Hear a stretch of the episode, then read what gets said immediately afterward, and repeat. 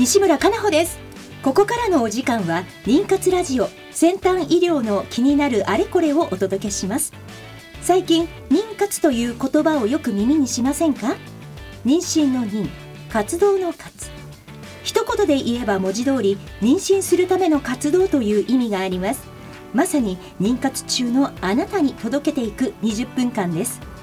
この番組ではゲストをお迎えしテーマに沿って不妊治療の最先端技術をご紹介していきます。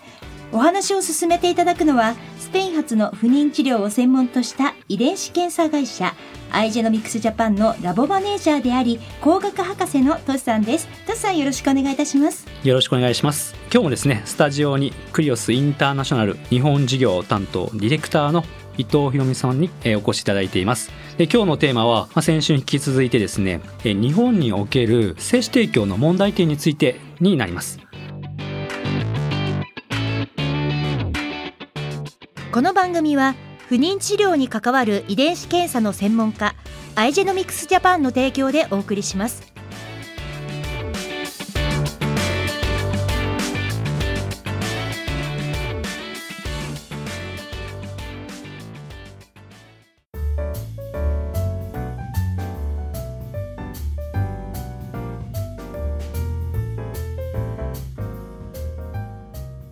今週も先週に引き続きましてクリオスインターナショナル日本事業担当ディレクター伊藤博美さんにお越しいただいております。伊藤さんよろしくお願いいたします。よろしくお願いします。はい。まずは先週の振り返りをぜひ、はい、うん、先週ですね、えー、その精子提供を使った、えー、まあ、政治出産率というか妊娠率ですね。日本と、まあ、海外での差がすごかったんですね。日本ではたった3.7%と。一方、海外では、えーまあ、3割を超える数値が出ているということで、これ、まあ、前回その時ですね、あの、運動率の話はあったんですけども、まあ、その他の理由っていうのはもうなんか分かってるんでしょうか？そうですね。先週お伝えした妊娠率のデータはどちらも人工授精によるものだったんですけれども、はい、例えば妊娠率を上げる方法として人工授精以外に体外受精顕微授精というものがございます、うんうん、一般的な不妊治療であれば人工授精を平均的には6回程度行って妊娠しない方はステップアップをして体外受精や顕微授精を行っていると思うんですが、日本では日本産科婦人科学会のルールによって人工授精しか行うことができないんですね。そうなんですね。はい。どんなに妊娠しなかったとしても、ひたすら人工授精を繰り返さなければなりません。ですので、残念ながら20回、30回とやって諦めてしまう方が大勢いらっしゃるのが現状です。ただ、海外ですと人工授精で妊娠しなければドナー精子を使った体外受精に進む方がたくさんいらっしゃいますので、えーえー、人工授精ではダメだったけれども体外受精になったらすぐ妊娠したという方がたくさんいらっしゃいます。私はもうそうなってると思ってました。体外受精に進んで、で、しかもこう、顕微受精に進むっていう流れがあるものだと、ちょっと思っていました。日本では人工授精までという決まりなんですね。はい。ああ、なるほど。学会ですとか、えー、厚生労働省などが協議は行っているんですけれども、ど。体外受精を認めてしまうと、今度は現在日本では正式には行われていない卵子提供の議論も巻き込んで、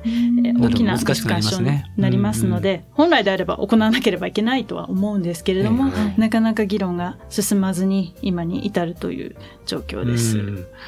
なるほど。そういうことなんですね。確かに、こう、産婦人科とこの分野でも、やっぱ生殖の分野っていうのは、やはりこう、遺伝っていう問題がある分、簡単には進めないところっていうのがあるかと思うんですけども、はい、ただそれにしてもこう、今子供を設けたいと思っている人たちにとってはなかなかこう、もどかしいものが残りますね。はい、うそうですね。やはり日本で十分な望む治療が受けられないということで、はい、海外での精子提供を受けていらっしゃる方が年々増えていらっしゃいますし、それは精子提供だけではなく、卵子提供においても同じ状況です。なるほど。これ、精子提供の場合、もし私がですね、こう、クリオス様の会社さんの精子提供を受けてですね、はい、どうしても子供をしたいなったらですね、まずどこにこう、コンタクトを取ってとかはい、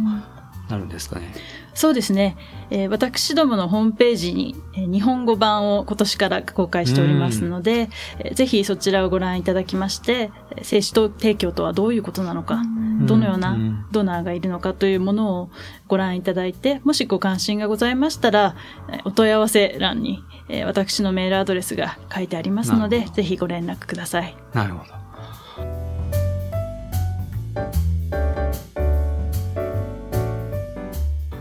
あと、私、その、気になってるのが、その、あれですね。精子提供をまあ、使ってですね、出自っていうんですか？漢字でですね、出るっていう書いてですね、自分の字で、出自っていうのがあるんですが、あの、ええこの、誰が遺伝的親なのか、というところをちょっとこう、お聞きしたいんですけども、はい。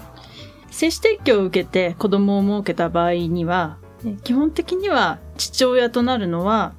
えーその提供を受けた女性の婚姻している相手となりますので、精子提供を行った人ではなく、えー無精子症の夫が父親となります。なるほど。しかしながら、やはり遺伝上の父親、まあ父親というのは不適切かなとは思うんですけれども、えー遺伝的には精子ドナーの方がその子供たちのとつながりを持っているということになるんですが、残念ながら日本ではその子供たちが自分の出自、遺伝的な親を知ることが認められていませんので、ドナーはうん全員匿名ですし、血液型以上以外の情報は開示されておりません。なるほど。これは、あの、前々回の養子縁組のあの話とちょっと被る部分がありますね。あの時も、確かあの、あの、小川さんに出てもらった時にですね、はい確かその話があったと思います。えー、あの方も養子を設けて、で、日本で、まあ、役所であったりとか、まあ、そういったところで、なかなか登録が、えー、戸籍ですね、方がなかなか難しかったという話がありました。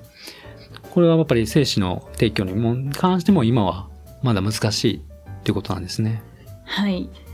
やはり日本では戦後すぐの頃からひっそりと行われてきましたので、精子提供をとてもまるで悪いことのように扱ってきましてうん、えーお医者様も皆さん患者さんにこれは絶対に誰にも言うなというふうに話して治療を行ってきましたので、実際にそうして生まれた子供たちにもその事実を告知していなかったというケースが大半でした。告知にも2つの告知がありまして、ええ1つは子供がドナーで生まれたということを告知すること。そしてもう一つは、ではそのドナーが誰なのかを告知するということ。2つがあると思うんですけれども、えどちらも日本では行われてきませんでしたので、子供たちは他の夫婦間のあの生殖行為によって生まれた子子供たちと同じように自分の両親が遺伝的な両親だと思い込んで過ごしてきたケースが大半でして、ただ、例えば父親の病気だとか、何かしらアクシデントがあった時に偶発的に事実を知ってしまって、そしてそれまで築いてきた家族が一気に崩れてしまったというふうに、この治療に対してえー不満を抱いたり、えー改善すべきだというふうに反対の声を上げる方々が日本でも出てきています。なるほど。でもそうんの逆の側面を見ると、海外ではそれによって、はい。えー良好な家族関係を築いているファミリーの方々もたくさん、多分いらっしゃるわけですよそうですねね。そうですね。海外では無精子症の方々のみならず、レズビアンのカップルですとか、うんあとシングルマザーですね。選択的なシングルマザー。ええ自らシングルで精子バンクを使って妊娠、出産を選ばれる方がたくさんいらっしゃいまして、うんそういう方々にも精子バンクの精子を提供しているんですけれども、はいもっとこのドナーによって子供を持つということがポジティブに受け止められていましてあの、例えば、デンマークでは匿名のドナーに加えて非匿名のドナーも提供しておりますので、うん使う患者さんがご自身でどちらのドナーを選ぶのか選ぶことができます。国によっては非匿名のドナーのみしか利用を認めていないケースもございますので、そうした国では子供の出自を知る権利が最大限保障されていて、遺伝的なドナーの父親の情報について皆さん知ることができるようになっています。ただ、精子バンクとして私たちが様々なこれまでの研究から判断しているのは、えーどちらがいいというふうに決めつけるのは非常に難しいことだと。やはり、例えば無精子症というのは非常にデリケートな問題ですので、ええ。子供がドナーから生まれたということを、例えば周りの人に言うということは、ご自身が無精子症であるということを言うことと同義になりますので、どうしてもそれは避けたいと考える方も当然ながらたくさんいらっしゃいます。え。私たちはそういう様々なニーズに応えられるように様々なタイプのドナーを用意しておりますえし、うんえ何よりも大切なのは先ほど告知にも2つあると申し上げましたけれども、ドナーが誰かを伝えるということ以上にまず子供がドナーから生まれたということ。そしてなぜそういうふうにえドナーから生まれたのかという理由をお伝えして、ただ本当に望んで生まれてきた子供だということをできるだけ。幼い時から伝えて、えー理解してえー家族の間で嘘をつかずに育っていくっていうことが子供にとっては最も大切なことなのではないかなというふうに考えています。さあ、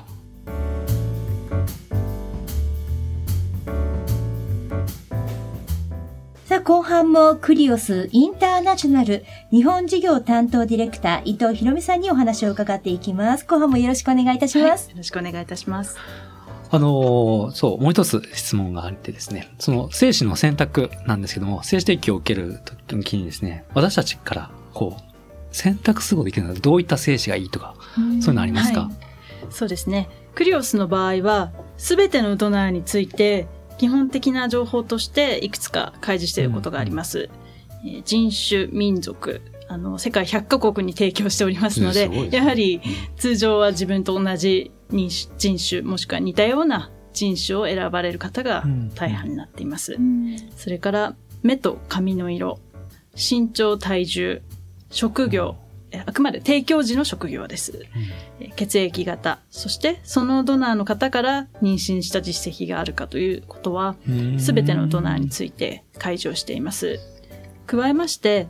詳細なプロフィールを開示してもいいとあの許可をしたドナーさんについては、本人の手書きのメッセージ、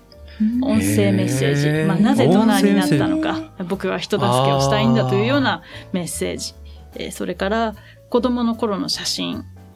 一部のドナーについては現在の写真も公開しています。えーそれから性格診断テストの結果、これは外交的なのか内向的なのかとか、計画的なのかそれとももっと突発的なのかとか、そうした人間性がわかるようなテストの結果。すごいですね。はい。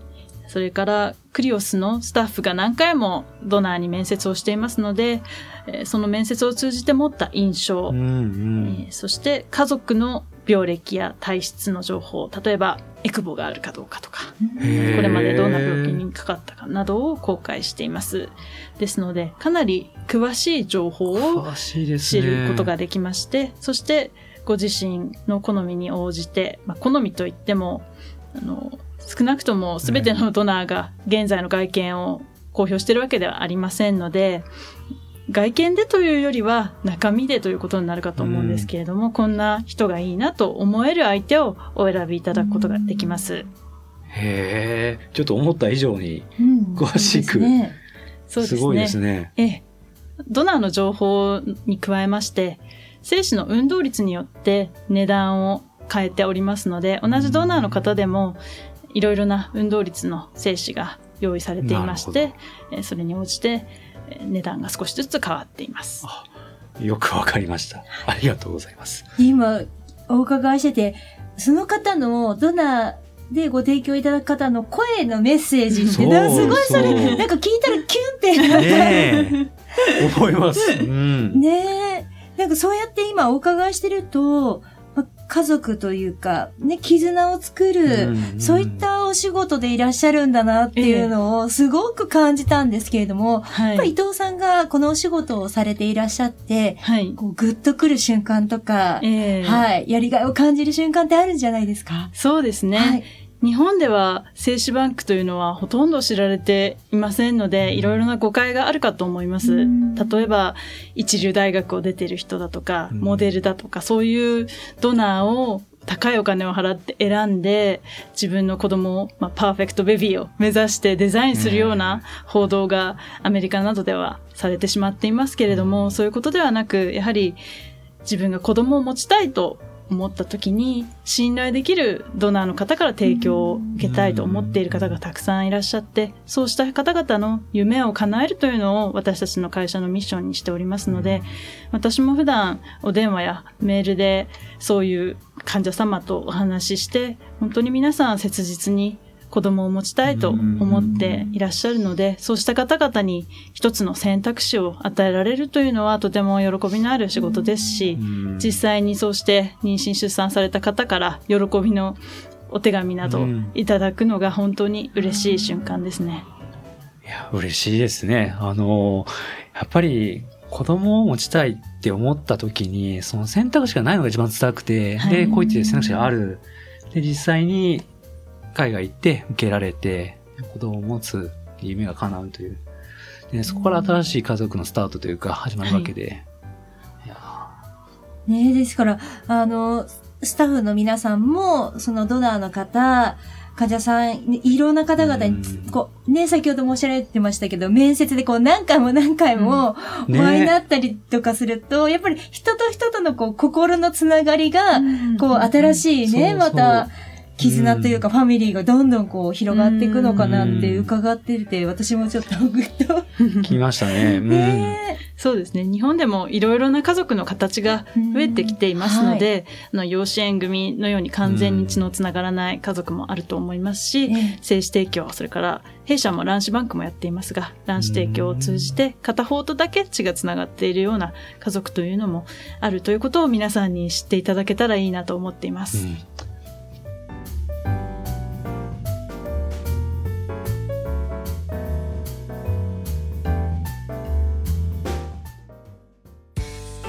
不妊治療頑張り続けるって本当に大変ですね。そんなあなたに自分の着床の窓を見つけてほしい。遺伝子検査の専門家アイジェノミクスのエラ検査です。ERA 着床の窓で検索。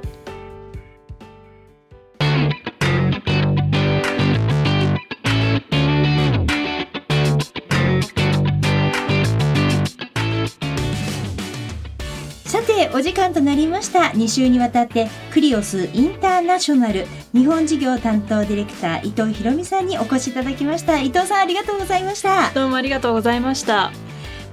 さて次回は東京ハートクリニックより小柳ゆり子先生にご出演いただき化学流産についてお話を伺います。この番組は毎週金曜日夜10時から再放送をお届けしています。また、ポッドキャストによる配信を行っております。FM 西東京のポッドキャストページからお聞きください。それでは来週同じ時間にお会いいたしましょう。